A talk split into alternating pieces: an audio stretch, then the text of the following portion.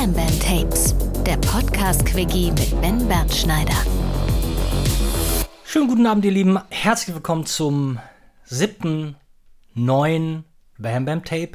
Wieder mit dem allerliebsten oberschlauen Bob Sala aus Hamburg. Ich meinerseits an einem Mittwochnachmittag, 16 Uhr, um genau zu sein, wieder aus Winterhude und ich begrüße meinen lieben Bob. Hallo Bob. Bonjour. Schön, dass ich wieder da bin.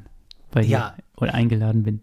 Ja, du, das ist doch klar. Wir müssen mal, ich muss mir irgendwann mal Gedanken machen, wenn du, ähm, wenn du keinen Bock mehr hast, äh, wen ich denn dann nehme, weil mir ein Zuhörer auch schon sagte, wie gut das mit dem Bam Bam Tape passt, dass Bob und Ben ähm, in unserem Alliterationsfimmel, wie Bob und Ben äh, doch im Moment durch die Folgen führen und es ihm so viel äh, Spaß machen würde, uns zuzuhören. Ich habe aber auch schon wieder von, also nur von einer Person, die, die, die ähm, hatte sich über irgendwas bei mir mokiert.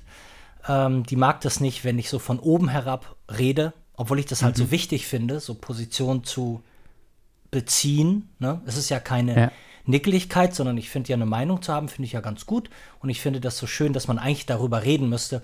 Und äh, ich glaube, der hat es nicht ganz ausformuliert, aber der mokierte sich darüber, dass wir etwas gegen äh, John Sch Schleckelheimer oder wie äh, Schelecki. Schelecki? Strelecki, ja, ja, du hast mir auch, du hast mir auch verlinkt in deiner Story gestern Genau, oder vorgestern von jemandem, der das genauso gesehen hat.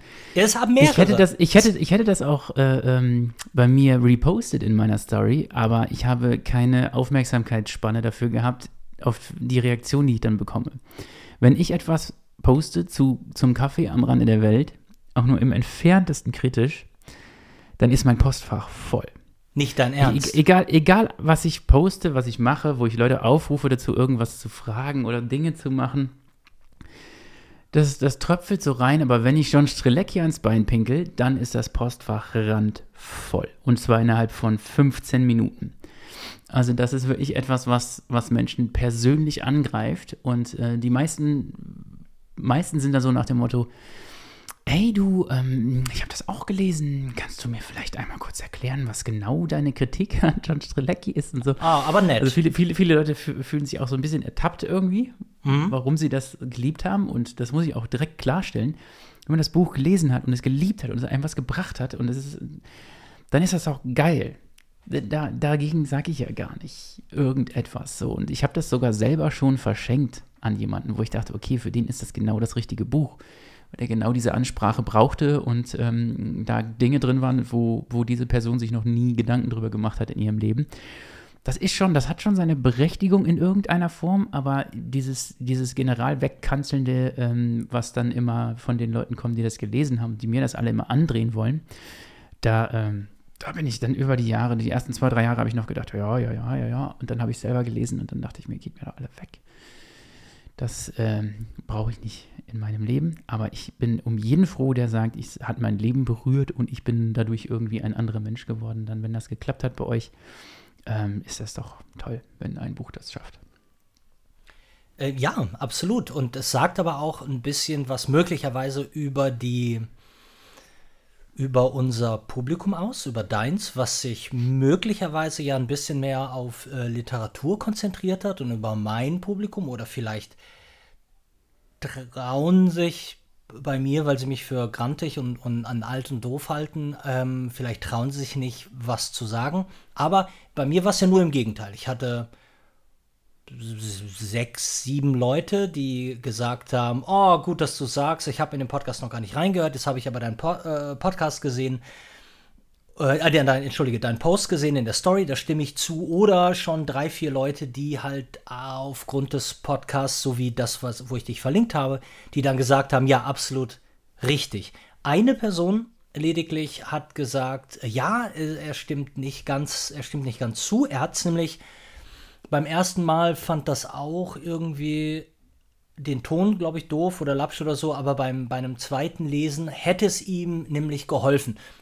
Und natürlich ist es so, dass ich ja jetzt nicht ähm, der des Konfliktwillens ähm, mich ich das gut finde, wenn wir was haben, worüber man sich aufregt, weil mich nichts mehr langweilt als ständiges D'accord, d'accord, d'accord. Ähm, mhm. Da wollte ich, und da habe ich dem Mann auch nochmal gesagt, du, ne, äh, das äh, hundertprozentig, das hat, ähm, ich glaube, so sieht ähm, äh, Bob das auch.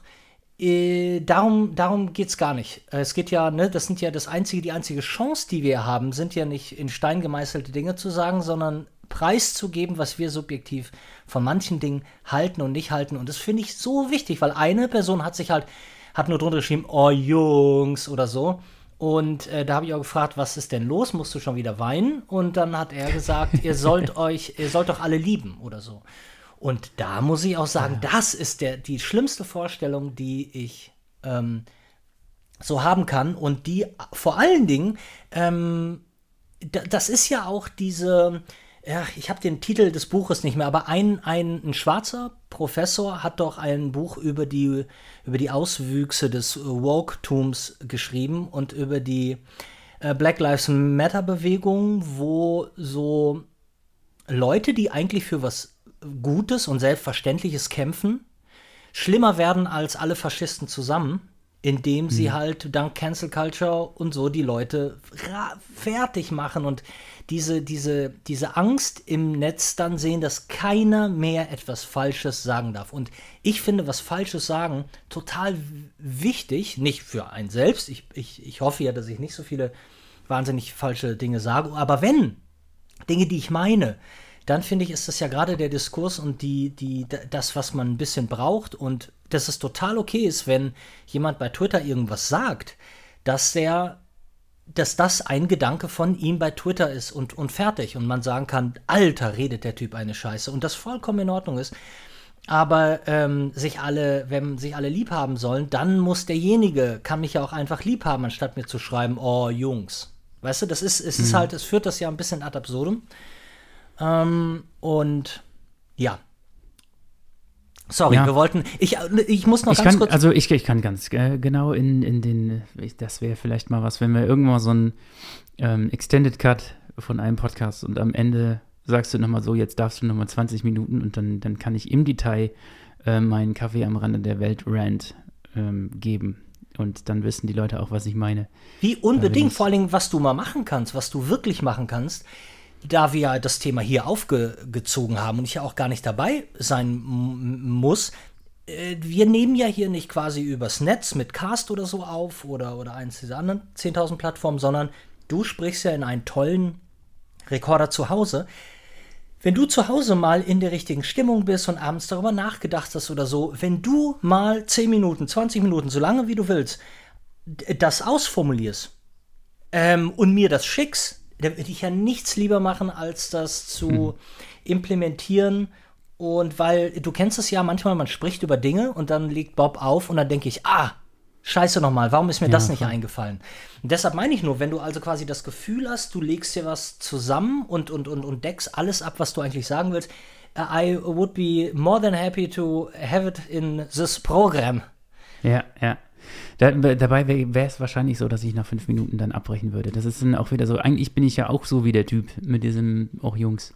Mhm. Also ich, ich, ich, mir ist es auch lieber, wenn ich in meinem Podcast über Bücher spreche, dann ist es grundsätzlich, wenn ich von etwas begeistert bin, weil ich mich sonst gar nicht Lust hätte, irgendwie anderthalb Stunden dorthin zu setzen und zu erklären, warum etwas schlecht ist und warum ihr es nicht lesen solltet als, als meine Podcast-Hörer. Ja. Äh, das ist dann äh, das Gegenteil. Und wenn ich dann so 20 Minuten Rant machen würde, dann käme ich mir wahrscheinlich schon wieder so schäbig vor, dass ich dir das gar nicht erst schicken würde. Ja, ähm, vor, allem, vor allem ganz lustig ist, wenn ich sowas habe, bei mir ist es ganz oft, wenn es politische Sachen sind und ich das einfach ähm, äh, posten möchte und dann, wenn ich es geschrieben habe, ne, also lange ausformuliert habe für meine Story, dann ist schon 80% davon verpufft. Mhm.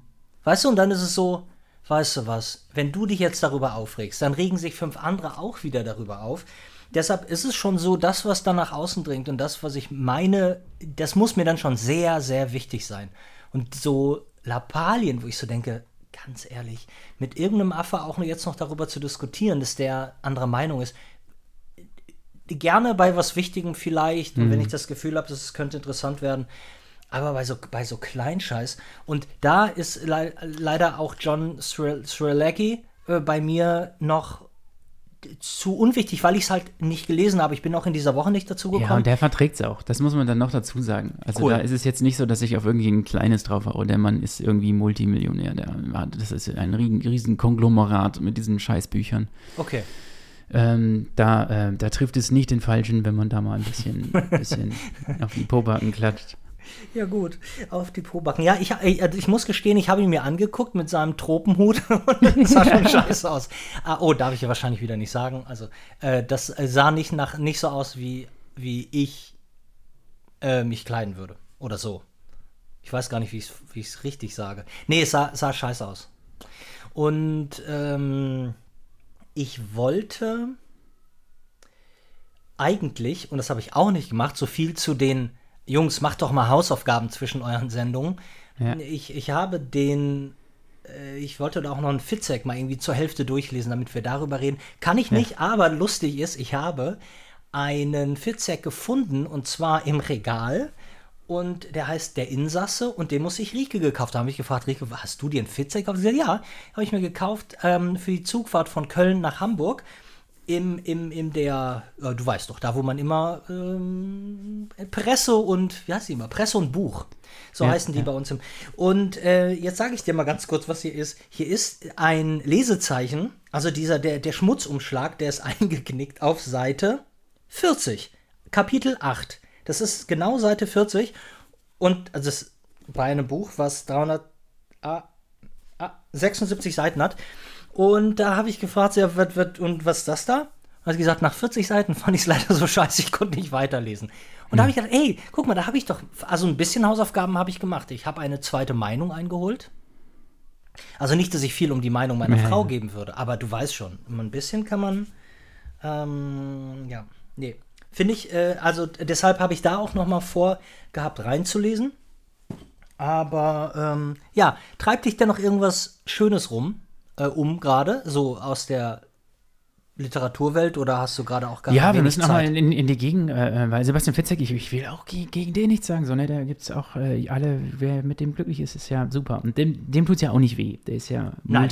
Multimillionär ebenfalls. Oh, Da wohnt aber ganz mal- hässlich. Ja, weiß ich nicht. Äh, Ja, das habe ich mir nicht, nicht angeschaut. Aber wir könnten mal, ähm, wenn wir so von, von, von, ähm, von Contemporaries reden in, Ja. in Deutschland, ähm, ein Buch zum Beispiel ansprechen von Judith Herrmann, was ich sehr geliebt habe letztes Jahr. Das heißt Die Daheim. Judith Herrmann. Ja. Okay. Also, was meinst du mit, mit die Judith Herrmann? Ich äh, kenne wahrscheinlich deine Judith Herrmann nicht, wenn du schon nach die fragst. Äh, ich kenne nur Äh, eine, wie- die Schriftstellerin. Haben wir, nicht eine, haben wir nicht eine Tagesschau oder eine heute Ah, okay. Journalsprecherin, die Judith Herrmann heißt? Das kann sein. Warte, ich google mal, während du weiterredest. Okay, Judith Herrmann daheim ähm, ist. Ähm, Nein, das ist sie nicht. Aber die, die kenne ich, die kenne ich, die habe ich, äh, die habe ich gesehen. Und zwar, warum habe ich die gesehen? Ja, wahrscheinlich habe ich wieder irgend sowas wie äh, mit Dennis Scheck hier, äh, Druck, äh, Druck, Druckfrisch oder so. Habe ich, Ja. das gucke ich manchmal. Und vielleicht habe ich die da gesehen. Aber die, die das Gesicht kenne ich. Das ist, ähm, das war, das war ein Buch, das habe ich jetzt schon dreimal gelesen, weil es mich einfach so von der Stimmung so reinzieht. Das fängt so an, es ist ein Sommertag auf einem Balkon und äh, es ist heiß und man riecht quasi den Schweiß und äh, die Hauptfigur, die Frau, wohnt in der Nähe von einer Tankstelle und beschließt, sich da irgendwie ein Zitroneneis am Stiel zu besorgen im Hochsommer. Und dort vor Ort äh, in dieser Tankstelle trifft sie einen Mann, einen älteren, der sie anspricht und äh, er ist Zauberer. Und Zauberer. Zauberer. Ja. Ähm, und er bietet ihr an oder äh, fragt sie, ob sie mal zu ihm vorbeikommen könnte, um etwas zu proben. Weil er braucht für seine Zersägenummer noch jemanden, äh, irgendwie die, ich weiß nicht mehr ganz genau, wie es war, die, die alte Assistentin von ihm, die hat aufgehört oder so und er braucht jemanden, der mit ihm ähm, auf die ganze, durch die ganze Welt reist und äh, immer als Assistentin sich dort zersägen lässt. Und Ja. äh, sie geht dann auch dorthin, das ist so der Prolog von dem Buch, ähm, und ist in dieser Wohnung, wo auch die Frau von dem Zauberer ist. Und äh, da mache ich jetzt mal so einen so ein- so einen Cut irgendwie. Und das Buch macht auch einen Cut und man springt so in ein quasi Exil von ihr. Sie ist weggezogen, sie ist äh, äh ans Meer gezogen, ans Land, ich glaube an die Ostsee irgendwo, hat dort ein Haus, ähm, richtet sich dort alleine an. Es ist ein Zeitsprung auch. Man weiß jetzt nicht genau, ist sie mit auf diese Weltreise gegangen als Assistentin von diesem Zauberer oder nicht. Und man lebt so mit ihr dort in diesem Haus und diese Stimmung und die Bilder.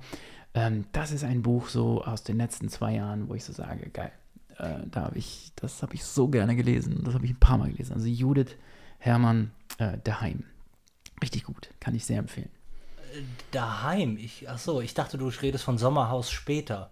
Das ist es aber Nee, das war ja damals irgendwie äh, so ihr Erstling oder so. Das war, womit Daheim sie, groß neu. rausgekommen ist. Ah, Daheim war, mhm. glaube ich, vor ein oder zwei Jahren kam das raus. Ah, 21.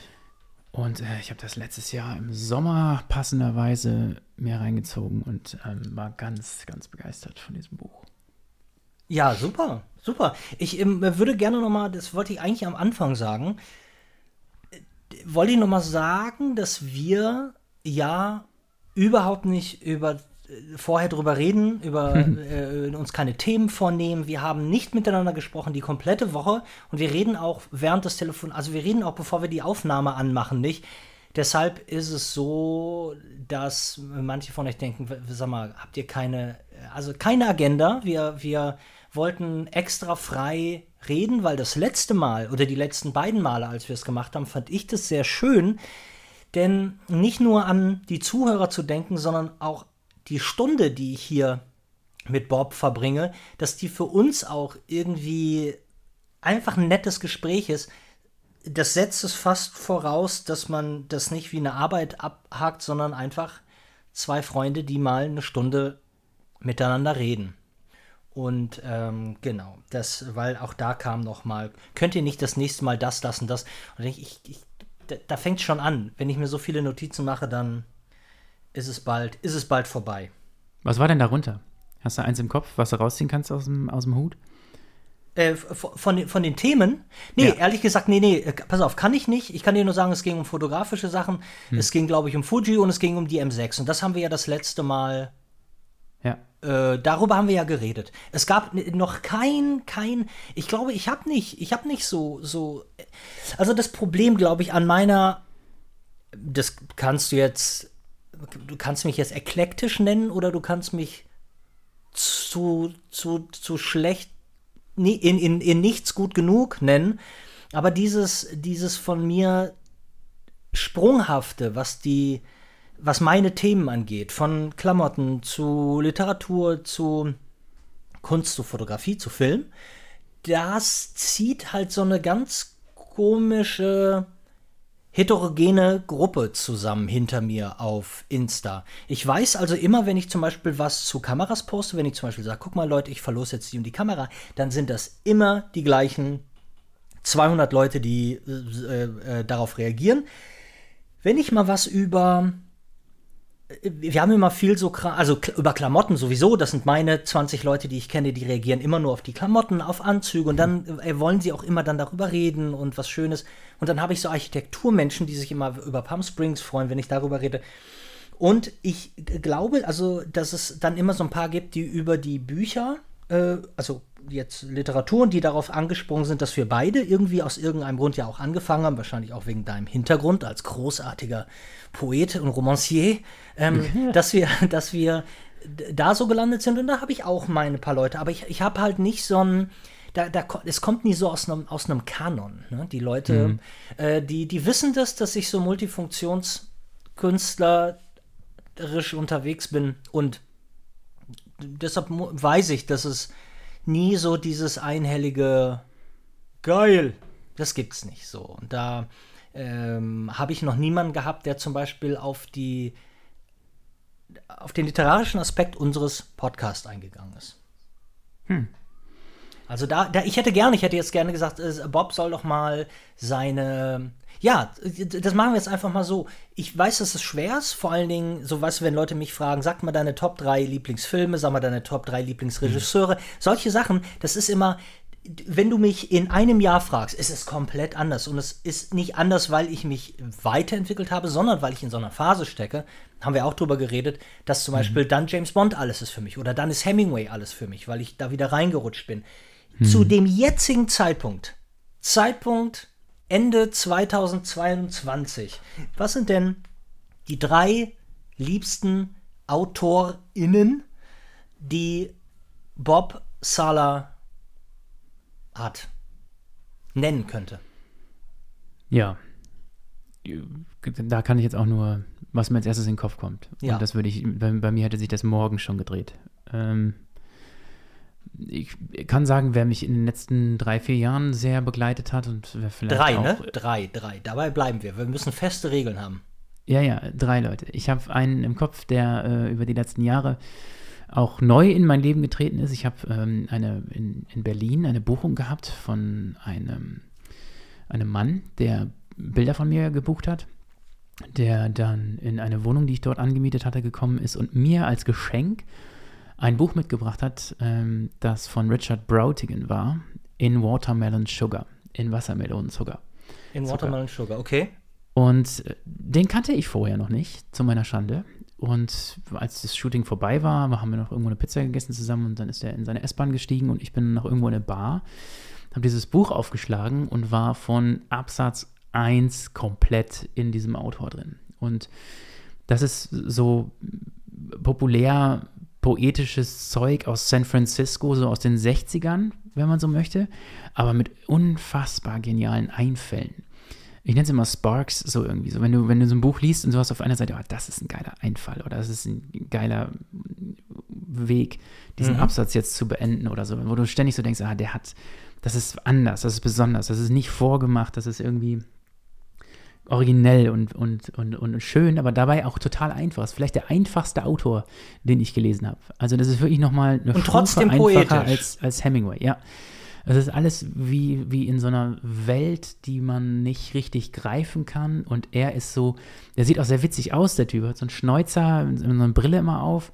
Und auf seinen Buchcovern ist er immer mit seiner aktuellen Freundin äh, auf jedem. Okay. Auf jedem, jedem Gedicht. Was? Und ähm, geil. Immer, immer, immer so ein Porträt und ich liebe seine Gedichte und ich liebe auch auf jeden Fall dieses in, in Wassermelonenzucker und Forellenfischen in Amerika. Das sind so die beiden Romane, die er in so einem ähnlichen Stil geschrieben hat ähm, und wo er dann danach, er hat dann so ein Kult-Following auch gehabt und hat dann aber nie wieder wirklich so geschrieben wie in den beiden Büchern und deswegen ist er dann ähm, auch ein bisschen in der Versenkung verschwunden und hat sich dann irgendwann umgebracht, weil ihn keiner mehr lesen wollte.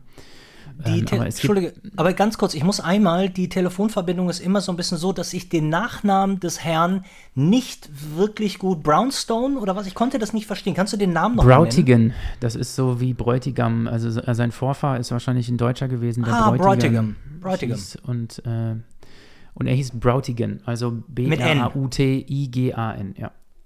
Brautigan, okay. Genau. Und dieses Forellenfisch in Amerika und äh, Wassermelonzucker ist im Kein und Aber Verlag in so einer geilen Kein und Aber Pocket Ausgabe mit diesen bunten Beschnitten, die kennst du bestimmt. Äh, diese, diese Taschenbücher aus dem Kein und Aber Verlag. Weißt du was? Ähm, ich habe Kein und Aber, ich hatte bis vor drei Monaten noch nie von Kein und Aber gehört. Äh, ich folge denen seit vier Monaten oh. oder so auf Insta. Ähm, ich kannte die vorher gar nicht. Oh, die machen so geilen Scheiß. Also ich ja? liebe die Ausgaben von denen. Die gesammelten Werke von Truman Capote kann man jetzt in einem Schuber kaufen, von denen in so einer geilen gebundenen Leinenausgabe. Halleluja. Und das Ding kostet irgendwie 70, 80 Euro. Oh. Ja, richtig, richtig cool. Die machen richtig, richtig schöne Sachen. Und das ist so ein kleines Format, was so genau in so eine Sakkotasche passt und so. Und mit so in Leinen gebunden, mit Bändchen immer äh, für einen ganz guten Preis. Und die machen auch recht außergewöhnliches Zeug. Ich mag die sehr gerne. Äh, also Richard Brautigan, wenn man da, also Wassermelonenzucker und Forellenfisch in Amerika und zwei Gedichtbände. Ähm, ähm, das eine heißt 30. Juni, 30. Juni. Das ist ein Gedichtband, den er komplett in Japan geschrieben hat. Also jeden Tag ein, zwei Gedichte über einen Zeitraum von zwei, drei Monaten, wo er in Japan war. Mhm. Und äh, es gibt äh, das Grubenunglück von Spring Hill ist so eine gesammelte Ausgabe, die auch auf Deutsch verfügbar ist. Ähm, die, die, die ist auch ziemlich, ziemlich cool. Ähm, ja, Richard Brautigan, Nummer eins. Ähm, dann haben wir bei mir. Was mit Judith, Hermann? Nur um eine, vielleicht eine. Ja, nee, das war das Buch so. Ich habe tatsächlich Okay. von ihr nichts anderes gelesen. Das werde ich noch tun, aber Mhm. da kann ich jetzt, wenn ich jetzt eine, einen Autoren oder eine Autorin, dann muss ich ja schon irgendwie einen Großteil des Werkes gelesen haben. Ja, finde ich. gut, okay. Wenn ich da, ähm, das, das, das kann ich nicht ähm, behaupten von ihr. Ähm, dann, ich habe bei mir ist es immer Peter Handke. Seit, seit 2017, 18. Ich habe ihn mal damals auf der Uni gehabt und das war so ein Kurs, der so ganz, wir hatten damals im Bachelorstudium viel zu viele Studenten und dann haben sie noch so einen Kurs aus dem Nichts gestampft mit einem Dozenten, der eigentlich schon in Rente war. Dann sollte man da innerhalb von einer Woche ähm, die moravische Nacht von Handke gelesen haben für die erste Sitzung und das ist halt einfach Quatsch. Wenn, wenn dir einer sagt, du sollst ein Handgebuch in der Woche lesen, dann kannst du ihm direkt eine ballern. Rechts und links ein vor, ähm, weil für Handke muss man, das, das kann man auch nicht immer, das kann auch nicht jeder lesen. Ich glaube auch nicht, dass ich, ich ja, bei mir war es wie ich, ich habe ja immer so etwas leicht depressive Phasen in meinem Leben Mhm. und ähm, das war damals 2017, da ein richtig beschissenes Jahr auch hinter mir und habe dann mir eine Woche oder zehn Tage Berlin in so einer Wohnung dort gegönnt im Dezember, um dort Shootings zu machen und zu lesen, zu schreiben. Einfach so ein Kreativding, wo ich raus wollte. Und äh, hatte vorher immer nur 60-Stunden-Wochen. Und natürlich werde ich an dem Tag, wo ich dort ankomme in Berlin, komplett krank. So krank, dass ich mich nicht aus dem Bett bewegen kann. Und bleib so für acht Tage oder so. Und dann habe ich in der ersten Nacht auf Apple TV irgendwo so eine Doku gefunden, die heißt ähm, Bin im Wald, kann sein, dass ich mich verspäte. Ähm, so heißt diese Doku. Und das ist ein sehr guter Einstieg, sich mit Handke zu befassen und zu gucken, ob man damit überhaupt klarkommt, wie der, wie der, wie der ist, wie der sich, wie der sich gebärdet und, und, und ob man überhaupt damit was anfangen kann. Es werden auch viele Teile aus Texten vorgelesen. Wenn einem das da schon zu langweilig ist oder zu, zu, zu kleinatmig, dann ist es scheiße. Für mich war es in dem Moment aber so, dass ich in dem Moment an dieser Kleinteiligkeit und an, dieser, an, dieser, der, an diesen Details mich wieder ins Leben gezogen habe. Ich habe innerhalb von vier Monaten, glaube ich, fast 5000 Seiten Handke gelesen. Oh.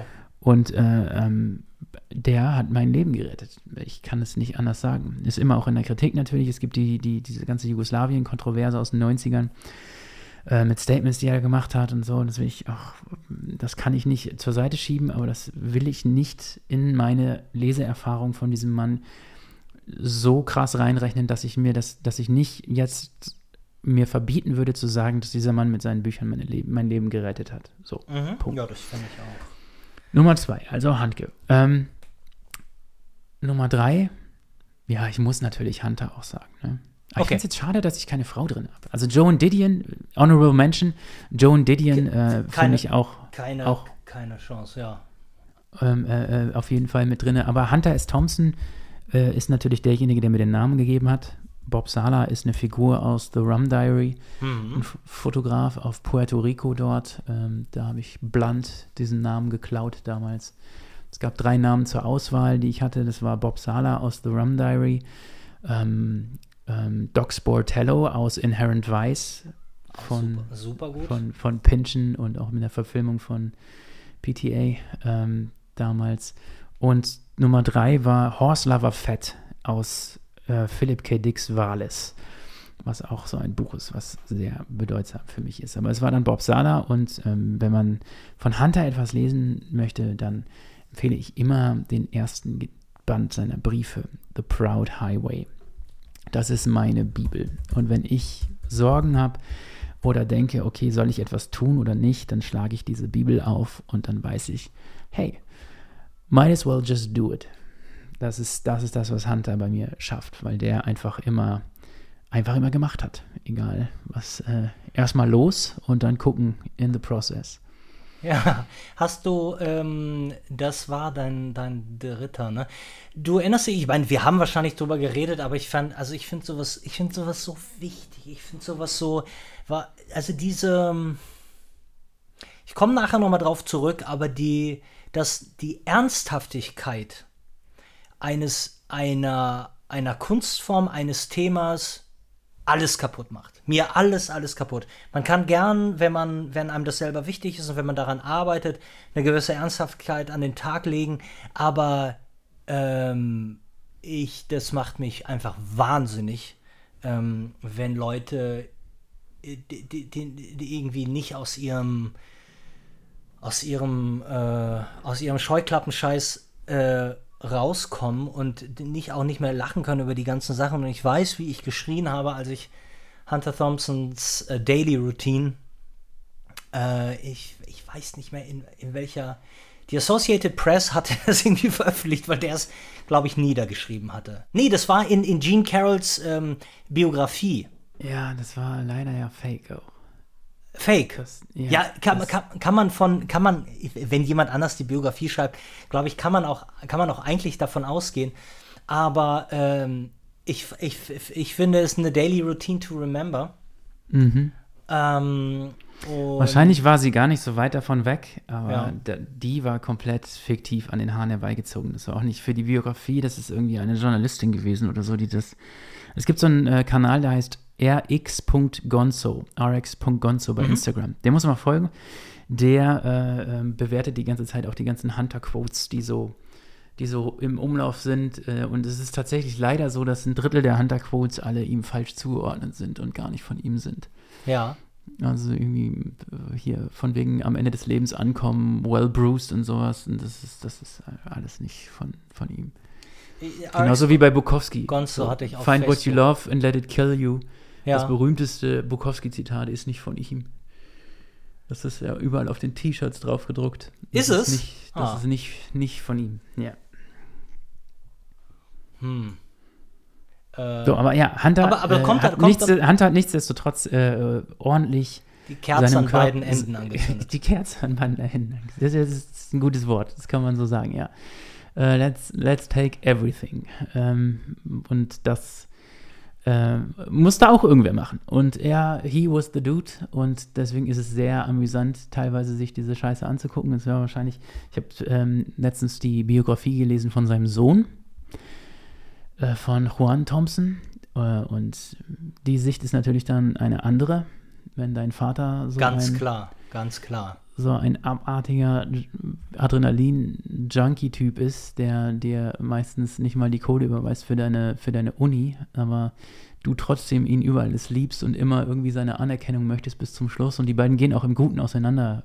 Aber er schreibt halt auch über die letzten Jahre von Hunter, wo, wo er dann ins Krankenhaus gekommen ist und er einfach so hart alkoholkrank war dass die ihm im Krankenhaus intravenös Alkohol geben muss, aber das, damit das, er nicht stirbt. So, ja, aber das so. kenne ich aber auch, ähm, also nicht von mir, aber das wird auch schon bei, bei wesentlich ähm, unschlimmeren äh, Patienten, Patienten gemacht. Das ist ja, ähm, ne, du konzentrierst mhm. dich auf eine Sache und ähm, da das andere Problem, da kümmert sich man dann, da kümmert man sich dann später mhm. drum. Weil zu krepieren von einer ähm, ist ja einigermaßen einfach.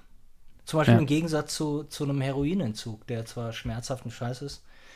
Ähm, also scheiße ist sehr untertrieben, aber nee, Alk kann ich, kann ich wahnsinnig schön unterbringen. Was natürlich mich lustigerweise überhaupt nicht davon abhält, weiter Alkoholiker zu sein, aber die, ähm, ja, so, so, so viel dazu. Sag mal, ganz kurz, ich, ich habe mir jetzt zum ersten Mal mal eine Notiz gemacht, weil ich dich eigentlich fragen wollte. Mhm. Ähm, weil, sag mal, du. Du, du musst mich auch ein bisschen stoppen. Ich komme mir gerade so vor, als würde ich zu viel labern. Nein, äh, du kannst gar nicht zu viel labern. Ich bin derjenige, der zu viel redet und, ähm, und das, das war schon immer so. Und deshalb, immer wenn du da einen großen äh, in, in Bruch reinbringst, ist das wunder, wunder, wunder, wunderbar, weil die Leute denken vielleicht, dass ich mich gerne plappern höre, aber das tue ich nicht. Das hasse ich wie die Pest.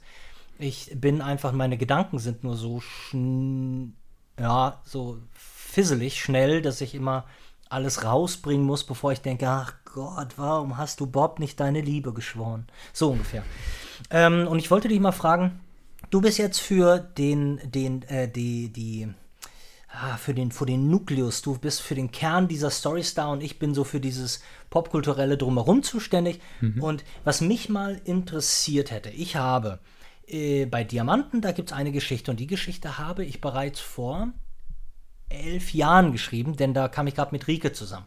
Und die, die lag immer da und jetzt hatte ich Scheiße, ich brauche genau so eine Geschichte, um das zu komplementieren. Da habe ich mir die genommen, habe das durchgelesen und dachte, ach du Scheiße, so schreibst du ja gar nicht. Was nicht schlimm ist, weil äh, da, da war es ein bisschen wichtig, dass alles so ein bisschen wie aus einer anderen Feder kommt. Trotz alledem war mein erster Gedanke, wo hast du diese Formulierung abgeschrieben? Weil ich, ich also ich halte das so, ich finde das ganz wichtig, dass so Leute, die dann immer so, weiß nicht, beim, bei, bei der Fotografie habe ich Leute, die mich fragen, ja, sag mal, und ich finde das so geil, wie du das fotografiert hast und so, und das ist so mein, ich finde diesen Amerika-Stil so geil. Hast du da mal Tipps oder willst du mal auf meine Fotos gucken? Und ich sage den Leuten immer, fotografier doch einfach genau das, was ich mache und mach das nach. Mach, fotografiere das genauso. Es wird nicht das Gleiche bei rumkommen. Weil, weil es von zu vielen Faktoren abhängt. Also dir wird schon auffallen, wenn es eine 1 zu 1 Kopie ist, dann sagst du auch, ey, scheiße, brauche ich nicht. Aber es ist total wichtig und das ist in jeder Kunstform, finde ich das total gut zu sagen, ich habe was, was ich liebe. Klammer dich an dem fest, was du liebst und schreib das ruhig so. Du wirst es nicht schaffen, das genauso zu machen und vor allem wirst du dich immer weiterentwickeln. Mhm. Und da hatte ich so ein bisschen die Sorge, das war so eine Formulierung, da habe ich so gesagt, hä? Da bin ich denn da drauf gekommen? Und das hatte ich an zwei Stellen. So, dann habe ich diese Formulierung genommen und habe die in äh, Parentheticals äh, gepackt und habe die, hab halt Google gesucht. Weißt du, ob mhm. zumindest vielleicht bei Google in irgendeinem Text ich diese Formulierung, ähm, weil ich halt Angst hatte, dass nachher jemand kommt und sagt, Alter, ich glaube, ich kenne den Satz. So, und da habe ich, hab ich durchgeguckt, ich habe nichts gefunden, aber dann ist mir Folgendes eingefallen, aus denen ich weiß nicht, wie viele Jahre das her ist, aber ich weiß nicht, ob du dich an Helene Hegemann erinnerst. Mhm, mh. Und die hat doch 2010 dieses Axolotl Roadkill genau. geschrieben. Ja, ja. Und da kam doch dann raus, dass die nicht nur, also nicht so inspiriert, sondern die hat ganze ab, äh, ganze, ganze, ganze, ganze äh, Passagen, Abschnitte, ganze Seiten irgendwie von einem anderen Blog genommen. Ne? Mhm. Und was mich dann immer interessiert hat, weil ich, das war nicht meine, 2010 war das nicht mehr meine Literatur, das war ja, ähm, äh, äh, wie war's, ähm, Fick- und Kotzjargon, wie glaube ich der Spiegel online schrieb.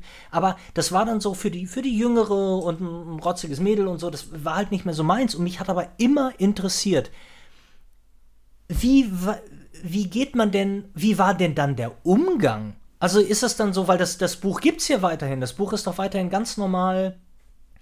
Äh, weißt du, wie das äh, so, ähm, wie das, wie das, äh, äh was, damit, was, was da war? Oder gibt es dann Klaps auf die Finger und dann ist gut? Meinst du bei Helege jetzt in dem speziellen Fall von ihr oder? Ja, oder, oder, oder, oder auch sonst. Also das ist nur die einzige, wo ich so richtig also ja, wo man von einem Plagiat alles, sprechen kann. Ja, das ist, das ist, ich glaube, das ist wieder so eine rechtliche Frage. Bei Helene Hegelmann war es, glaube ich, so, dass sie das dann kennzeichnen musste in den Büchern, die dann neu gedruckt wurden. Ah, okay, okay, ja.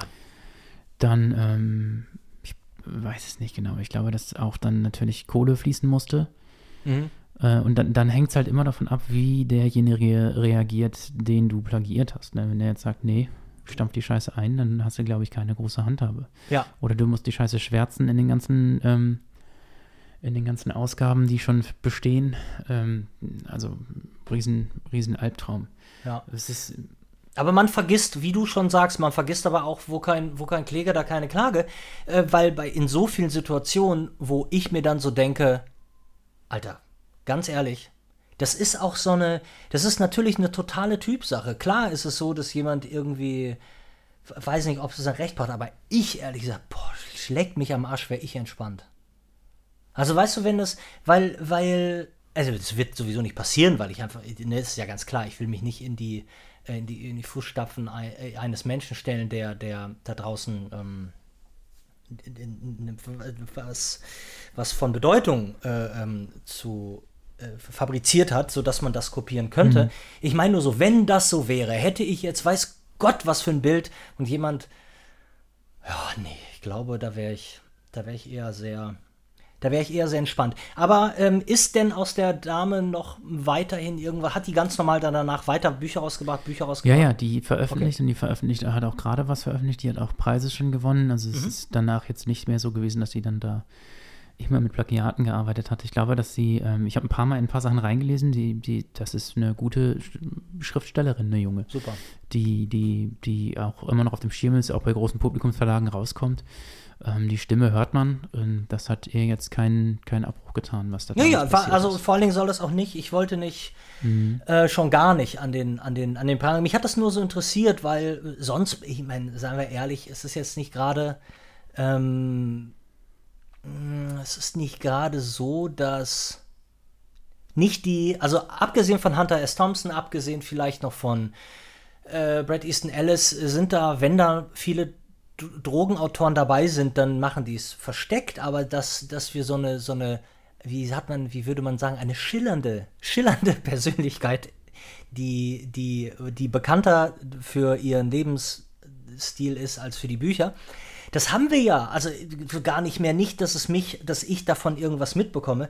Und deshalb mhm. interessiert es mich immer, wenn irgendwas passiert und was außerhalb der ganz normalen, ja, also wer was über mich wissen will, muss meine Buch Bücher lesen. Das, da würde ich sagen, ja, dann liest mhm. deine Scheißbücher selber. Ich würde, ich mich, ich finde das ja, das ist ja eine verschenkte verschenkte Welt und sonst würden wir auch nie Biografien lesen, wenn wir nicht ja. wissen wollen würden, äh, wie das ist, ich lese gerade die Biografie von ähm, äh, Matthew Perry mhm. äh, von Friends und mhm. das, das, das, ist, das ist einfach unfassbar. Und du weißt, dass du, wenn du das nächste Mal durch sieben Staffeln Friends gehst, du die anders guckst.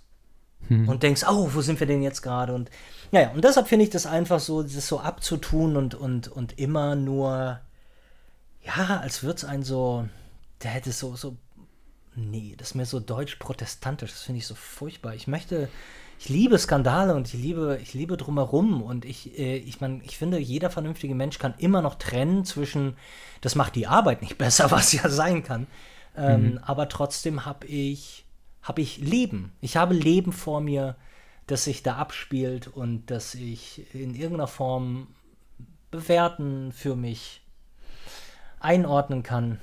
Ja. Und das ist ja, ne, das sind ja alles lebendige, lebendige Menschen. So wie, so wie Bob zum Beispiel. Der jetzt ja, gleich, es gibt, äh, es, gibt, es gibt sowas noch, aber das ist dann halt sofort wieder aus der Verlagswelt raus. Ne? Also wir haben, ich weiß nicht, ob der Thomas Glawinitsch was sagt. Nee, so sag mal. österreichischer Autor, ähm, der hat vor 12, 14 Jahren so ein Buch rausgebracht, Das bin doch ich. Ähm, okay. hatte erst, ja, kurz vorher war ein Roman rausgekommen, Die Arbeit der Nacht. Und äh, danach, ein Jahr später, so, das bin doch ich, einfach quasi ab dem Moment, wo er dieses Buch veröffentlicht hat, mitgeschrieben, autobiografisch, wie das dann irgendwie nicht so geil, also in dem, in dem Buch schreibt er sich die ganze Zeit SMS mit dem Kehlmann und der Kehlmann direkt wieder so, hey, 100.000.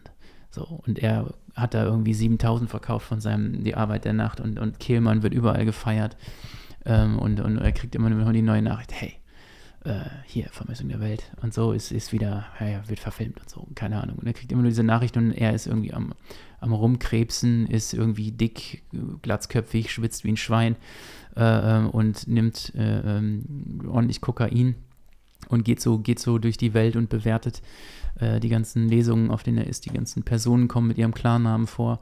Das war damals auch für den Buchpreis nominiert, das Buch, glaube ich. Das bin doch ich. Ähm Aber darf ich ganz kurz fragen, äh, ähm, ich auch wieder hier wegen unserer Telefonverbindung. Ähm, Kehlmann hat, äh, für alle, die nicht wissen, wer Kehlmann ist, Daniel Kehlmann, Vermessung der Welt, über den reden wir, glaube ich. Keinen anderen. Ja, genau. ähm, der hat quasi, also der hat seine SMS abgedruckt und Kehlmann wollte deswegen Geld von ihm? Oder habe ich das falsch verstanden? Nein, nein, nein, nein, nein. Nein. Okay, also äh, nur. Nein, nein, die, die, die haben äh, äh, in, dem, in dem Buch kommt vor, wie er sich, das sind Kumpels irgendwie. Ah, okay, ja, ja. Und dieser SMS-Verkehr kommt halt einfach darin vor und in, der ist natürlich geil, weil Kehlmann mit der Vermessung der Welt natürlich einen der größten Hits hatte überhaupt der Jahre damals. Ja. Und äh, sein Buch krebst irgendwie rum und äh, von Kehlmann kommt immer nur, boah, krass, 10.000 äh, und so, ne? Hey, 40.000. Und Achso, äh, jetzt verstehe ich, ja, ja, klar. Äh, geht, so, geht so weg wie warme Semmeln und er äh, rennt da rum und äh, saugt sich dieses neue Buch aus den Fingern. Aber er, er ist zum Beispiel jemand, der ähm, auch ein sehr krasses öffentliches Image hatte und gepflegt hat. Mittlerweile, ich glaube, aktuell hat er irgendwo eine Kolumne bei der Welt noch so. Ich habe auch ein bisschen aufgehört, ihn, ihn so wirklich zu verfolgen, aber ich fand ihn damals schon sehr spannend und interessant als, als Typ. Er war aber auch so, dass er irgendwie seine Deadlines alle nicht, er hatte Verlag verloren und so, Deadlines nicht eingehalten, ständig zugeguckt auf den Lesungen und so. Und ähm, ja, und er war auch sehr, sehr, sehr nachtaktiv und äh, es ist viel rausgekommen auch an äh, seine, irgendwie seine Agentin oder seine Lektorin oder so mussten immer morgens in seinen Facebook-Account reingehen und die Sachen wieder löschen, die er nachts gepostet hatte. Geil. Ähm, Dürfen wir ganz kurz, damit ich, damit ich es nur einordnen kann, weißt, weißt du, wann das Buch rauskam? 2010 vielleicht. Okay, und der Mann ist jetzt wie alt ungefähr oder wie alt war der, als das Buch rauskam? Boah, als das Buch rauskam, muss der ungefähr so alt gewesen sein wie ich jetzt, würde ich schätzen. Also so ungefähr Ende 30. Mitte, Ende 30. Okay, mhm. ja, verstehe. Mhm. Aber dann, also so im Midlife-Crisis-Alter, nee, kurz vorher, dann ähm, hat er angefangen, äh, dieses Ding rauszuhämmern. Aber sag mal, wenn das für den Buchpreis nominiert war, hat sich's denn, ich meine, was ja dann automatisch passiert, viele äh, interessiert es dann, äh, hat es dann, hat es auf vernünftige Zahlen gebracht? Wahrscheinlich, oder? Ja, ich, ich, glaube, ich glaube schon. Also er war eine Zeit lang ähm, wirklich auch en vogue und hat sich das, glaube ich, so ein bisschen selber auch wieder zerschossen. Aber ich kann das auch natürlich nicht beurteilen, weil ich nur aus dieser Literaturblase von damals das so ein bisschen mitbekommen habe, wie mhm. ihm viele Leute in meinem Bekanntenkreis, die bei Verlagen auch gearbeitet haben oder in dieser Literatur, Literaturblogger-Szene waren, ein bisschen den Rücken gekehrt haben, weil er schon sehr problematisch irgendwann irgendwie wurde. Und ähm, ja, äh, ich habe mit ihm auch nachts um 4 Uhr bei Facebook im Messenger geschrieben. Geil. Und äh, das waren sehr äh, interessante Unterhaltungen damals. Und das ist, Die du äh, jetzt abdrucken möchtest. Nein, auf gar keinen Fall. Ich bin oh. ein sehr integrer und diskreter Mensch. Ja, und das jetzt gerade habe ich wahrscheinlich schon so. zu viel, zu viel erzählt. Jetzt habe ich schon wieder ein schlechtes Gewissen. Ach nein. Weil ich, ihn, weil ich ihm eigentlich eine sehr große Sympathie entgegenbringe, weil ich die Bücher damals echt mochte. Und es gab noch mal ähm, das größere Wunder, hieß glaube ich ein Buch, was ich sehr geliebt habe nochmal. Äh, und dann gab es ein dickes noch, der Jonas-Komplex. Die Figuren bei ihm sind, heißen immer Jonas, das ist irgendwie sein alter Ego, so ein bisschen auch. Ähm, ah, und es gab damals ein Buch, ja, ein Buch, das hieß, glaube ich, Lisa, wo die Erzählperspektive ist, dass jemand äh, in so einem Waldhäuschen sitzt und äh, in ein Funkgerät spricht und hofft, dass das jemand hört. Mhm. Und das ist, das ist die Erzählperspektive. Und ich mochte die Arbeit der Nacht wirklich gerne. Ich mochte, ähm, ähm, das bin doch ich auch gerne. Ich mochte wirklich fünf, sechs Bücher von ihm richtig gerne und ich hoffe sehr, ähm, dass ich ihn auch irgendwann nochmal treffe oder so und irgendwie vielleicht auch mal was, äh, ihn nochmal fotografiere oder so. Darüber hatten wir damals viel gesprochen, als wir da nachts telefoniert haben, dass ich mal von ihm Bilder mache, auch in Wien oder so. Ähm, und ich hoffe, dass er nochmal so ein richtig irgendwie nochmal so einen Erfolg hinbekommt und auch ein bisschen schreibt von den letzten zehn Jahren, weil das, glaube ich, auch eine spannende Geschichte wäre. Ja, ich drücke die Daumen. Aber sag mal, dass ich Jonas heiße, das weißt du aber, oder? Ja, ja, ja. Ja, ja, okay, okay. Ich dachte gerade, das wäre jetzt, ähm, hätte mich jetzt, hätte mich jetzt überrascht. Äh, ganz kurz zu dem. Stucki ja auch, wenn du so willst, irgendwie. Wie bitte? Ja, Stucki, du hast ihn ja kennengelernt. Ja. Aber das ist ja auch nochmal so eine Figur gewesen, einfach. So ja, total, überhaupt gar keine, ähm, gar keine Frage. Aber das ist, das äh, ordne ich Da kann ich mir so auch jeden Podcast, den der macht, alles, was der macht, finde ich immer irgendwie interessant. Ich finde, äh, wenn der den Mund aufmacht, kann ich da immer irgendwie gut zuhören, egal in welchem Podcast er gerade ist. Ja, ja, super. Ähm, ich wollte gerade Warte, jetzt hast du, hast du mich mit, mit, mit deinem Stucki-Einschreier, hast du mich gerade hm. aus dem Konzept gehabt. Das ist nicht schlimm. Ich überlege nur, wo ich. Ach ja, genau. Ich wollte sagen, das, was du so ein bisschen beschrieben hast, ähm, das macht ihn ja nicht minder äh, äh, sympathisch, auch mit Facebook-Posts, die möglicherweise von irgendwelchen Lektoren gelöscht werden oder so. Das macht finde ich, ja alles viel, viel schöner, denn wenn du dir. Ah, du hast Luna Park äh, ähm, nicht vor Augen, Brad Easton Ellis. Wahrscheinlich. Äh, also, mhm. nee, pass auf. Also bei Luna Park ist es ja so, dass es ähm, Biogra also die, die Hauptfigur, der Protagonist ist ja Brad Easton Ellis und er mhm. ähm, resümiert die letzten, äh, keine Ahnung, die letzten 20 Jahre. Und da die, die Art und Weise, so fängt das Buch ja an und er fasst es zusammen und das ist natürlich erstunkend und erlogen. Klar, natürlich hat er äh, gekokst und hat gesoffen, damit er äh, gerade auf der Bühne stehen kann, aber in keinster Weise verwerflich, äh, so eher so in normal, aber in dem Buch.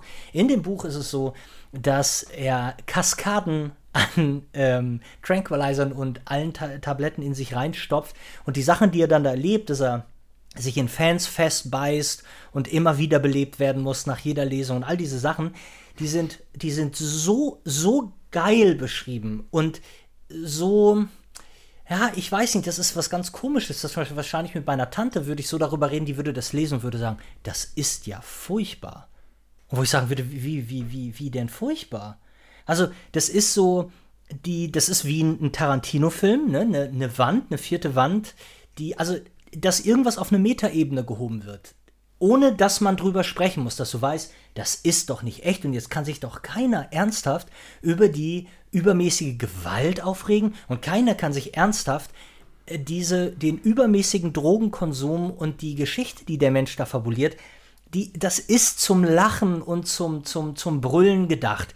Und da mhm. wundert es mich, dass ganz oft Menschen das irgendwie so nicht, nicht bemerken oder, oder, oder ich weiß auch nicht, als wäre es so ein Aspekt des Lebens, den sie nicht, den sie nicht sehen wollen und nicht haben wollen.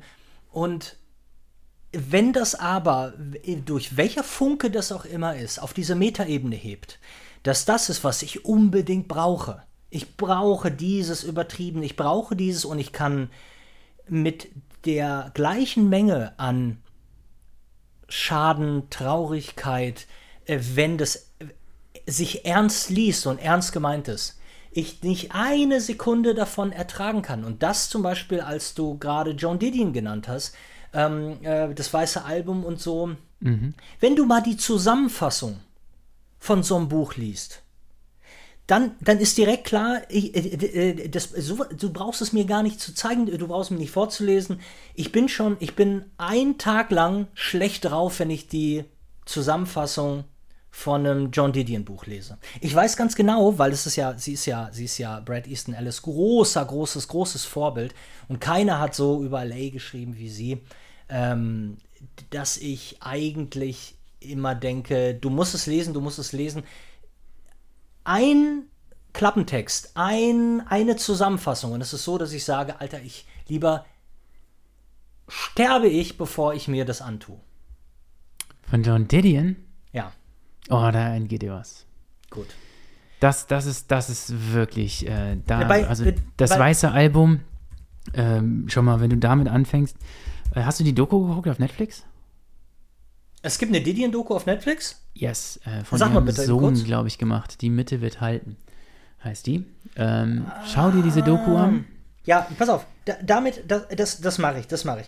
Ich will dir, will dir nur sagen, bei mir also Geschichten, die sich die Nähe und Empathie des Lesers ergreifen, indem schlimme Dinge passieren.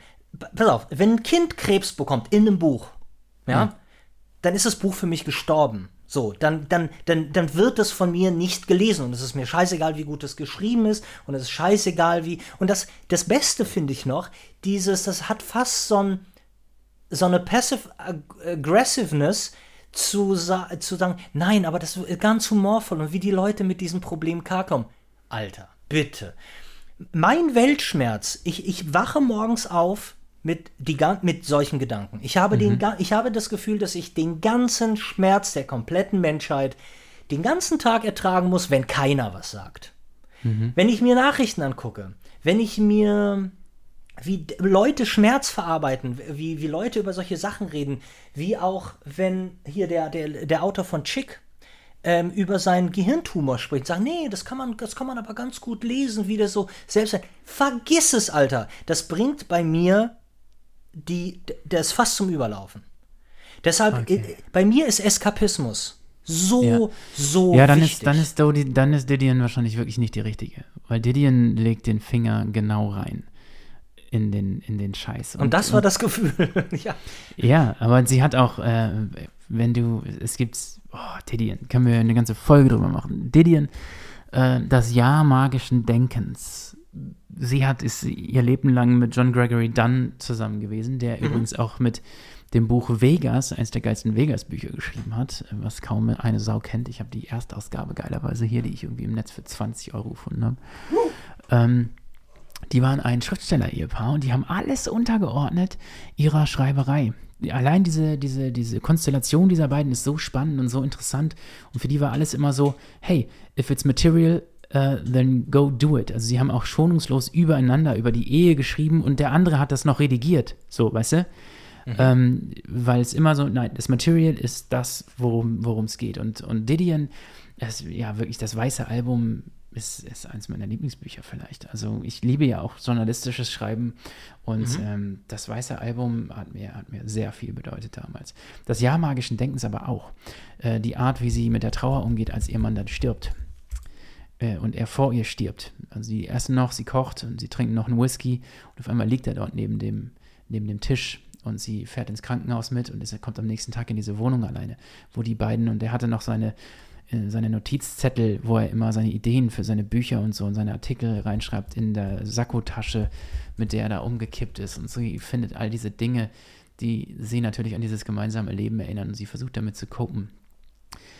Eins meiner absoluten Lieblingsbücher, das Jahr magischen Denkens. Ähm, es ist mir klar, wenn jemand so eskapistisch, ich bin auch eskapistisch, aber mit ihr durch diese Trauer zu gehen, ist, ist für mich ein, ein genauso großer Eskapismus, wie mich davor irgendwie zu versperren und, und, es, und es nicht zu tun. Also Geil. Ich, kann, ich, Ja. kann, ich, kann, ich kann beides in die Richtung irgendwie äh, äh, nachvollziehen. Aber gib ihr nochmal eine Chance. Also Das, pass auf, nein, das mache ich 100 100 hundertprozentig, überhaupt gar keine, ähm, keine Frage von Ihnen. Das ist ja auch gut, dass wir darüber reden und du, und du sagst, dass es ähm, nochmal notwendig ist, weil ich weiß ja auch, dass du gerne äh, ähnlich äh, wie ich in, in, in, in schwarzen Untiefen des Lebens zu graben hast, ähm, geistig. Und ähm, das, pass auf, das ist ja so, das ist ja mein, das ist ja bei mir auch ein Wunschdenken, denn du gerätst ja, und das machen ja auch gute AutorInnen, machen das ja,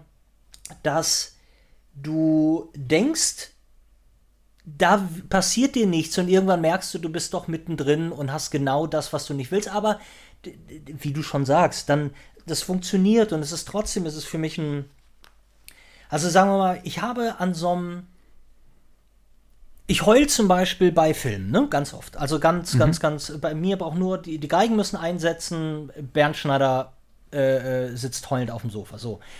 Die, dieses Ding, dass zum Beispiel, wenn zwei, also das kein ähm, Gender-Shaming, aber ich, ich, meine Beobachtung, zwei Frauen haben gesagt, oh, lass uns Taschentücher mitnehmen, wir gehen in den und den Film. Sagen wir jetzt, keine Ahnung, der Film, äh, wo der Hund da stirbt. So.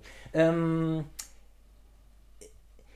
und diese Freude darauf und sich, sich in diesen Emotionen so aufzulösen, das ist für mich unverständlich, weil wenn ein Buch mich zum Weinen bringt oder ein, ein Film irgendwas, was mir was bedeutet, dann, dann, dann ist das, dann ist das nicht so, oh, das war, das war ja nett, mal kurz geheult zu haben.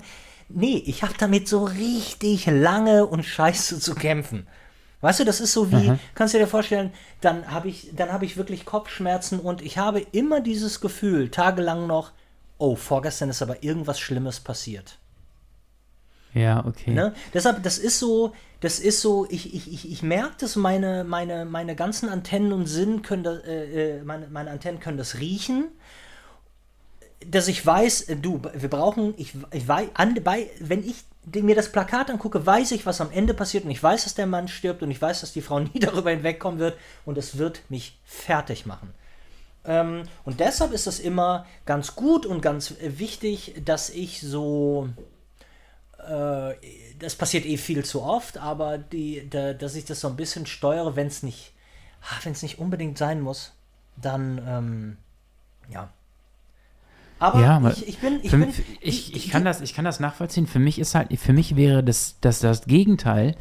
Das kann ich auch, aber das ist, das ist für mich immer das, was mich eher in den Abgrund stürzt, als wenn ein Film, wenn, wenn ich jetzt etwas gucke und es geht um Eskapismus und es geht vielleicht um irgendeine Darstellung von Hedonismus in irgendeiner Form und das wird nicht gebrochen durch eine zweite Seite bei dieser Figur oder bei diesem, bei dieser Konstellation, die ich dort gucke, die nicht diesen, dass dieser Hedonismus braucht irgendwie ein Ventil für mich.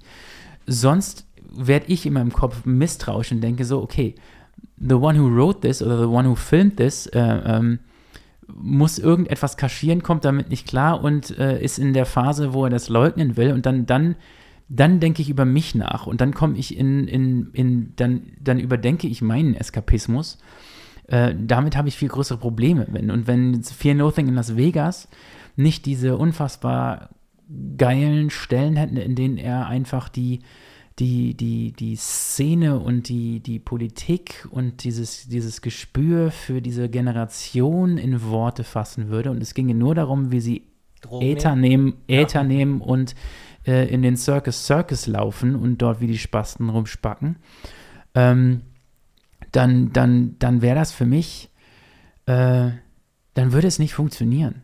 Genauso bei The Rum Diary. Also wenn The Rum Diary nicht im Grunde die Suche nach der eigenen Stimme wäre und der eigenen Art zu erzählen und, und, und, und, und eine, eine, eine Zusammenfassung einer echt traurigen Endzeitstimmung als Außenreporter äh, auf Puerto Rico von irgendeiner ähm, Zeitung, die dort auf der Insel gedruckt wird, die von Anzeigen finanziert wird, dann, dann würde es für mich nicht funktionieren. Ich brauche immer diese, diesen, diesen Kipp-Moment, damit es für mich glaubwürdig ist. Reiner Hedonismus stößt mich dann tatsächlich eher ab und bedeutet für mich das Gegenteil von Eskapismus. Gut, aber ich rede hier mit jemandem, der auch fünfmal in Top Gun war.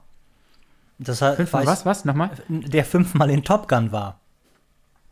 Fünfmal in Top Gun? Nein, Top Gun habe ich mir, äh, habe ich mehrfach geguckt jetzt gerade schon. Ja, ja nee, aber definitiv. Deshalb, mm, ähm, also es, es geht ja durchaus bei dir, und da ist es ja so, da ist ja auch kein, da kann man nicht misstrauisch werden, da ist ja kein, steckt ja kein Autor hinter, da stecken 17 Autoren hinter, die Popcorn-Kino machen. Ja. Und das funktioniert ja bei dir, ähm, äh, funktioniert ja bei dir auch. Wird ja, kommt ja auch irgendwo in deinem, so, so dieses, in einem ganz normalen Pop-Zentrum kommt das ja auch an. Und viel, ja, also viel, viel, viel tiefere, tiefere Ebenen. Äh, Nenn mir doch mal ein Beispiel, wo das so ist bei dir. Ich kann, ich, kann, ich kann mir gar nicht, ich weiß ja, was du auch für Filme magst. Also Once Upon a Time in Hollywood ist, wird ja auch ständig gebrochen. Man hat ja nicht nur diesen, das ist ja, man kann ja nicht Once Upon a Time in Hollywood gucken und das äh, eskapistisch tun. Du, du, hast ja so viele Dinge, äh, mit denen du dich dort auseinandersetzt, die eigentlich äh, äh, nahenden Tod äh, eine, eine Person behandeln, die, die abgeschlachtet wurde. Es, es geht um. Hm. Also, nee, eben nicht.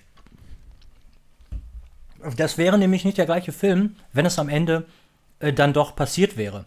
Das mhm. ist ja, das ist ja eigentlich auch der fast dieser nicht, nicht also keiner wehrt sich mehr dagegen, ähm, aus seiner Metaebene rauszukommen als Tarantino. Es wird nie die, es wird nie auf einer zweiten Ebene ein Vater-Sohn-Verhältnis ähm, und dass es doch nur darum geht, die Liebe des Vaters zu erkämpfen.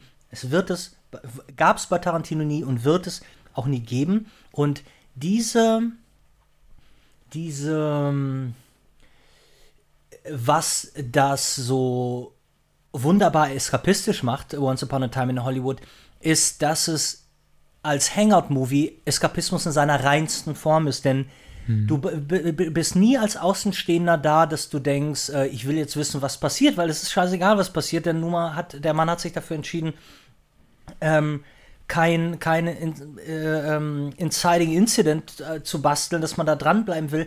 Du, du magst die Person, du magst da, das Ja, du magst die, den, den Wandel, den du da in der Popkultur, in der Industrie siehst und du entscheidest dich, zweieinhalb Stunden mit diesen Figuren rumzuhängen. Hm. du kannst manche mögen, manche kannst du nicht mögen aber du findest dich da rein und, und du, wir, wir, könnten, also ich weiß ja, dass wir beide den Film sehr, sehr, sehr lieben. Ja, äh, ich war damals fünf oder sechs Mal im Kino. Und, genau, und, aber hast, du hast doch genau wie ich ganz viel Backlash auch bekommen, Leute, die gesagt haben, was ist das denn für eine langweilige Scheiße? Ja.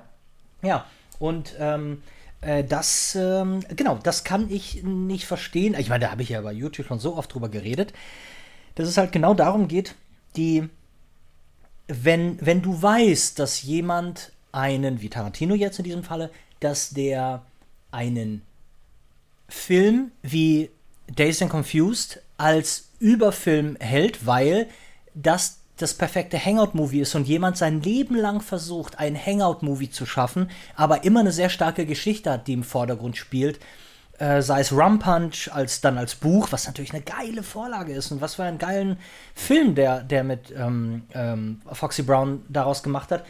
Aber die, die, zu sagen, es gibt mehr als eine gute Geschichte. Es gibt möglicherweise die Möglichkeit, ein Hangout-Movie zu machen, so wie Days and Confused. Für alle, die, die jetzt sich fragen, wie heißt der Film auf Deutsch, das ist das Schlimmste, was je passiert ist. Jemand kam auf die Idee, den Film Confusion Der Sommer der, Sommer Ausgeflippten. Ausgeflippten. Ja, ja. Das, wie kann das sein? So, und ganz viele, ganz viele, viele spätere Stars spielen in diesem Film mit, in dem, genau, wenn ihr den Film guckt, würdet ihr dann genauso sagen, warum ist denn der so langweilig? Wir begleiten in Texas in der Highschool Leute, die die, die, die, die Highschool abschließen, nicht wissen, wie es im Leben weitergehen soll und mehr passiert da nicht. Und es ist so ein bisschen American Graffiti, ist auch nicht anders. Und das sind Hangout-Movies und das finde ich ist eine ganz eigene eine, eine Sache, die sehr, ich finde, sehr gutem Eskapismus, ganz oft Nostalgie, weil ähm, auch Days and Confused wurde ja nicht in den, in den ähm, 70ern, Ende der 70er gedreht, sondern es sind immer, immer so Sachen, dass sich Menschen, meist die Regisseure, weil alle drei Filme sind von, ähm, rum, äh, wie heißt es, äh, auch von Autorenfilmern gemacht, die sich nicht reinreden lassen. Und das sind ganz, ganz, ganz klare, nostalgische Gedanken. Da, äh, das war eine Zeit, in der habe ich mich wohlgefühlt, in die möchte ich mich zurückträumen. Und das ist irgendwas, was ich gut verstehen kann, obwohl wir die Zeit nicht erlebt haben. Und ich weiß, du hast ja für, ähm, für ganz viele verschiedene Epochen auch eine ganz große Liebe. Ähm, natürlich auch durch die Literatur, du, ne, die, die, die, die Hippie-Bewegung, viel Revolution, die ganze Musik, äh, da bist du ja auch total zu Hause und ähm, holst dir ja so Geschichten raus wie ein bisschen mehr freie Liebe, ein bisschen sch- aus Patriarchat scheißen, ein bisschen. Das sind ja Sachen, die du dir da so rausholst, die dann unser Teil von Eskapismus sind, weil wir vielleicht das Gefühl haben, äh, hier bekommen wir das nicht, weil wir gucken uns um und sind umgeben von Autokraten, die nicht mehr alle Tassen im Schrank haben. Und jede Minute, die wir in einem schönen Buch, in einem schönen Film verbringen können, ist eine Minute, die wir Seelenfrieden haben. Und ich finde, das ist einer der normalsten Umgänge ähm, äh, mit Popkultur und dafür soll die auch sein. Da lasse ich mir von jedem gerne erzählen, der Bernschneider wieder mit seinen nostalgischen Ausbrüchen. Ja klar, was denn, was denn sonst? Du, also empfindsame Menschen reagieren manchmal so. Ja, ich kann das total nachvollziehen. Ich habe, äh, ich sag ja nur, bei mir ist es halt in, in beide Richtungen. Ich kann beides, beides spüren und brauche, brauche beides irgendwie, äh, um, um, um irgendwie wirklich zu entfliehen in, in diese Richtung. Wir haben Ja. jetzt eben die ganze Zeit, Linklater ist übrigens ein äh, Regisseur, den ich sehr liebe. Wir können mal das, die Top 3 auch mit den Regisseuren vielleicht machen. Aber ich finde, wir reden immer über, über, über männliche Autoren bis jetzt. Joan Didion war jetzt eben mal die erste Frau.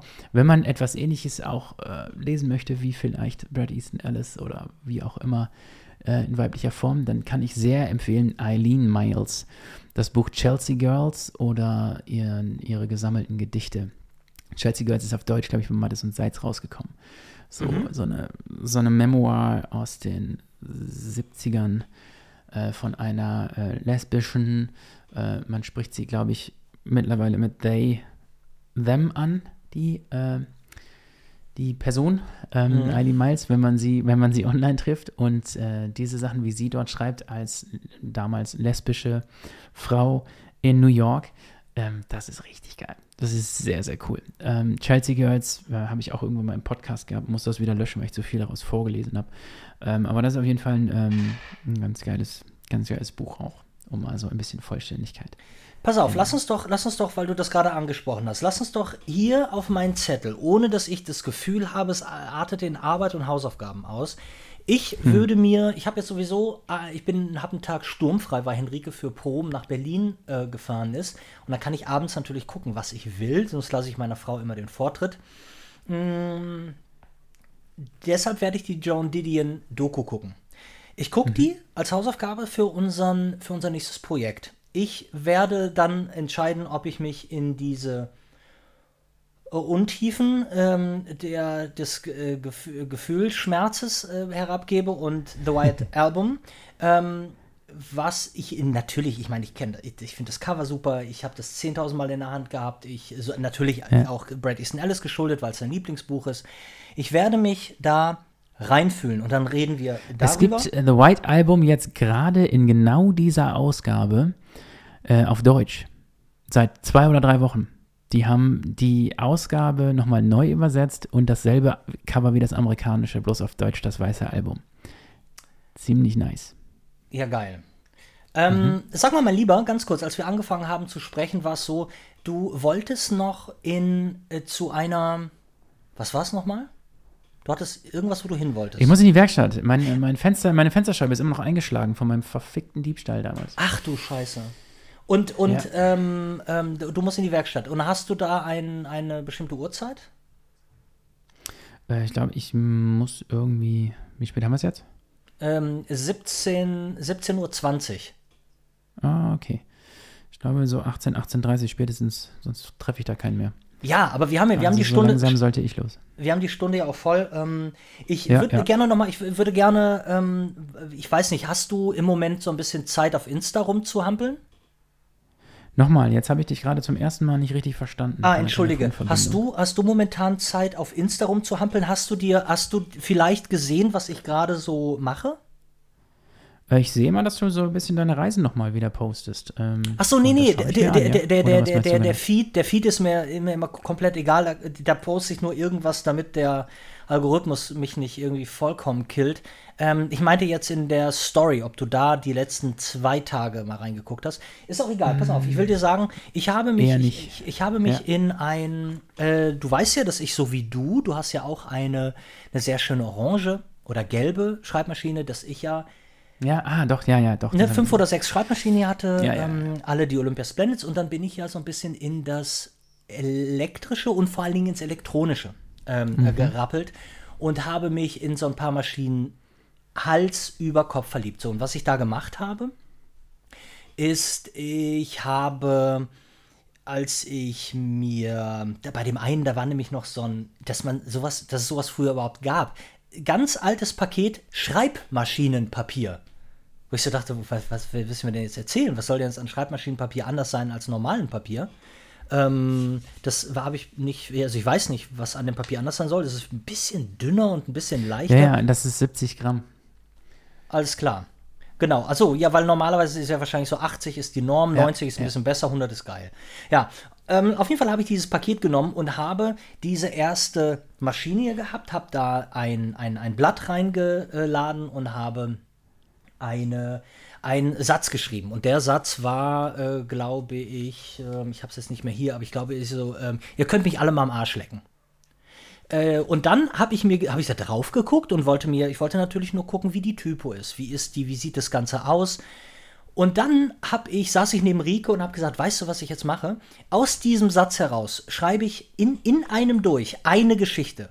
Ich versuche auf einer Seite zu bleiben, ich mache eine Short Story und die, wenn ich diese Geschichte dann habe, dann gebe ich dir einen Titel und dann habe ich eine emotionale Konnotation zu dieser Maschine. Ich kann, werde immer sagen, das erste, was ich auf dieser Ken geschrieben habe, ist äh, ein Tag auf dem Land oder so. So, und dann habe ich diese Geschichte und die Geschichte ist ein kompletter Nonsens. Die Geschichte ist, Rika hat sich kaputt gelacht bei der Geschichte. Da treten sich die Leute gegenseitig in die Eier und einer rutscht rutscht auf Kotze aus und so. Sehr, sehr hohe, also hohe literarische Kunst. Aber diese Geschichte, da habe ich gedacht, weißt du was, Rike so gelacht hat und ich das nochmal jemandem schickte, der sich auch kaputt lacht und dachte, was macht ihr da eigentlich zu Hause?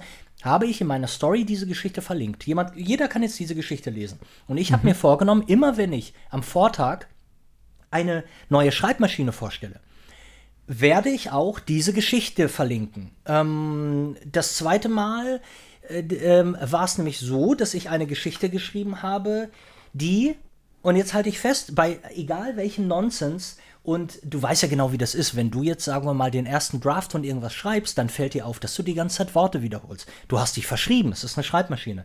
Du denkst, oh Gott, ich, er muss, ja- ich muss ja nicht zweimal sagte und sagte und fragte und fragte machen. Deshalb ist es eigentlich so, so würdest du es nie jemandem geben. Aber für jemanden, der wie Naja, ich, bei mir sieht das dann immer direkt aus wie so eine Geheimschrift aus dem Yps-Heft, G- weil ich die ganze Zeit die, die Typen vertausche. Ja, okay.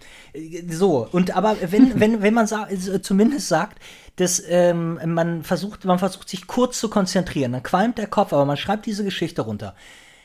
Dann passiert manchmal was, so wie jetzt bei der zweiten Geschichte, die ich mit einer Epson CE50, die ich ja bereits wieder verkauft habe an einen meiner Patreons, da habe ich eine ganz kurze Geschichte geschrieben, besteht aus ein paar Sätzen und die würde ich dir gerne als aller, als allen Ernsten vorlesen. Ähm, ich würde sie nämlich auch gerne einmal kurz hier in diesen Podcast packen und würde sie dann morgen zusammen mit meinem Review dieser Maschine, würde sie auch allen zur Verfügung stellen. Und ich weiß, mhm. dass du, äh, sie ist ein bisschen sexuell, aber du ja. kannst das ab. Ja. Ähm, und deshalb würde ich dir die gerne vorlesen, wenn du mir das erlaubst. Und ich, ich, äh, ich, bitte dich an den richtigen Stellen zu lachen. Okay, nein, pass auf. Also ich äh, fasel sie jetzt einmal kurz runter. Und bedenke, es ist in einem runtergeschrieben, es wurde nichts korrigiert. So. Der Titel dieser Story ist Me Time. Ja? Okay. Also Zeit Go. für mich. Weil es bei meinen Schwiegereltern so langweilig ist, habe ich mich dazu entschieden, Zeit mit etwas zu verbringen, das mir Spaß macht. Ich habe mich aufs Klo verzogen, um mir einen runterzuholen.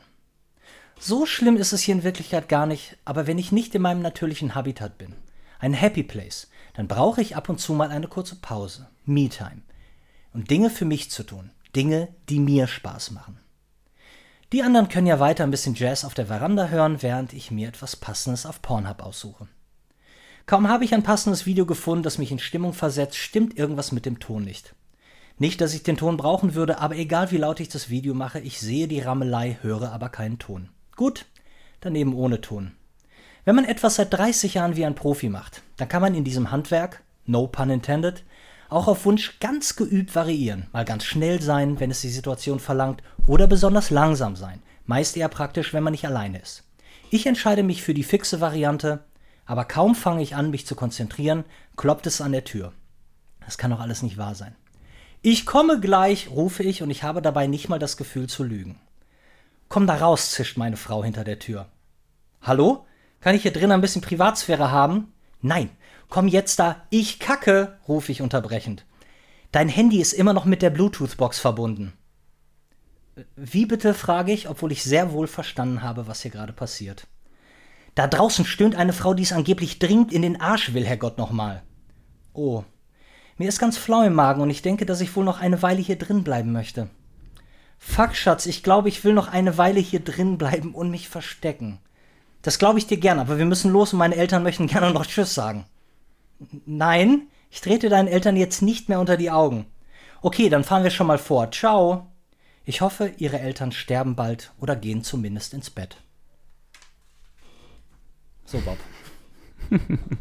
deine deine äh, kleine kurze Privatlesung. So, und ähm, wenn irgendwas im Gegensatz zu, dem erst, zu der ersten Story, die inkohärentes Gebrabbel, also sehr infantiles Gebrabbel ist das vielleicht auch. Man mag mancher sagen, für mich ergibt diese Szene aber Sinn. Und dass irgendwas, was ich unter, unter Druck, unter, also Druck auf der einen Seite, dass ich sage, wenn du jetzt ein Papier da eingespannt hast, dann mhm. wirst du eine Geschichte zu Papier bringen, ohne Pause zu machen, einfach in einem runter, die dir etwas so wie, wie, wie vielleicht Hemingway gesagt hätte, was Mystisches ist, denn die Maschine hat es dir diktiert. Das finde ich so spannend und das finde ich so schön, dass ich das jetzt mit ganz vielen Maschinen machen möchte. Und ich bin mit dieser Geschichte, ich bin so glücklich darüber, dass, egal wie viel Fäkal- und Pipi-Kaka-Humor, ähm, die, das, was ist, worüber ich nachher beim Lesen lachen kann, die in Ordnung finde. Und wahrscheinlich, wenn ich da drüber arbeiten würde und sie noch äh, äh, sprachlich spannend machen würde, mhm. ich Spaß an dieser Geschichte hätte.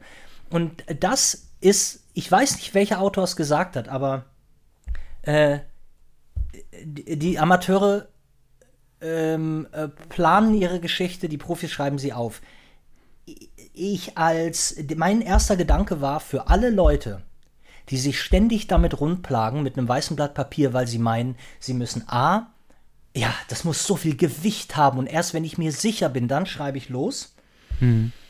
Ihre Zeit vertun, ihre Zeit vertun und dass es gut tut, Dinge runterzuschreiben. Die Sachen kommen nicht aus deinem Kopf, wenn du sie nicht aufschreibst. Und ich glaube, dass das für mich eine gute Schreibübung ist. Es ist eine gute es ist so viel, es ist so gut auf vielen Ebenen, auch ein gute, guter Umgang mit den Maschinen, die ich jetzt gerade so mhm. liebe und über die ich gerne rede. Und ähm, ja, und vielleicht, wenn ich eine ne ganz, wenn ich eine kleine Maschine habe, die nicht viel wiegt, und du sagst, ähm, du, mach doch mal, weil ich das Gefühl habe, Bob müsste diese Maschine haben, weil ich werde diese Maschinen nicht alle behalten können, die mhm. ich bestellt habe. Ähm, vielleicht äh, kann ich dir, äh, hast du mal ein Paket vor der Tür und dann sage ich auch, du kannst sie weiter verstecken, du kannst sie wegschmeißen und kannst machen, was du willst, aber vielleicht schreibst du auch was drauf. Und dann äh, kann es also sein, dass bald bei dir vor der Tür eine Schreibmaschine steht. Wie geil. Und dann Äh, ja, erzählst das- du mal im Podcast. Das wäre eine nette Post, auf jeden Fall. Aber das ist äh, witzig, wie du, wie, du das, wie du das handhabst. Das ist ähm, etwas, womit ich mich letztes Jahr viel beschäftigt habe. So Automatic Writing und so Kerouac und, und Burroughs und, und, und all diese Leute sich einfach hinzusetzen und so aus, aus der Consciousness Ist- ohne abzusetzen, zu tippen. Das ist schon etwas, was, äh, glaube ich, für, für alle Bereiche sinnvoll ist, in denen man irgendwas was tun möchte. Ja, ich finde aber viele Dinge, auch die Stream of Consciousness ähm, geschrieben sind, finde ich, finde ich ganz, ganz, ganz wunderbar. Die ganze, für mich ist die ganze Popliteratur aus dem Ding ähm, entstanden. Ähm, ganz, äh, auch Faserland liest sich so. Also ich finde, ich finde, dass viele, also so, das, ne, ich will das jetzt nicht vergleichen, meins klingt nicht nach Stream of Consciousness, aber dieses, wenn das dann jemand so schreiben kann, dann finde ich das ganz toll. Das ist Ja. irgendwas, was ich sehr mag. Es ist sehr unpoetisch, das stimmt. Aber ich finde, es hat so einen guten, vielleicht hat es so einen, so einen nahbaren Einblick in das, was derjenige denkt, vielleicht. Ich denke natürlich nicht über, darüber jetzt nach, dass ich mir äh, bei meinen Großeltern einen runterholen muss. So. Ähm, Ja. Das ist natürlich deshalb sehr plot-driven und sehr wenig. Aber ich finde, das ist sowas wie eine Geschichte, die ich gerne, die für mich kompakt ist, die plot-driven ist, die ich gerne lesen möchte. Und, und das ist, glaube ich, was, was Gutes, um das zu üben. Und ähm, ja, und deshalb vielleicht das nächste Mal, wenn wir über John äh, Didion reden, möchte ich noch mal über eine weitere Schreibmaschine reden, die, die es mir vielleicht angetan hat. Ja, voll gerne. Und ich hätte wirklich gerne nochmal die Frage mit den drei, drei Leuten, aber dann mit äh, Regisseuren oder Ja, Regisseuren. lass uns, pass auf, guck mal, ich habe ja jetzt, ich ich, ich, durfte meine drei äh, ja gar nicht nennen. Lass uns doch mal das mal so machen, dass wir uns für, für jede Sendung äh, sagen wir ganz klar, dass aus allen Bereichen und wenn wir irgendwann bei den unseren drei Lieblingsköchen landen, keine Ahnung, aber lass uns mal für Bereiche, die uns einfallen, äh, schmeißen wir einfach mal ein paar Namen daraus. Vielleicht ist es ja auch interessant für irgendwen. Ähm, das fände ich irgendwie ganz geil. Ja, definitiv.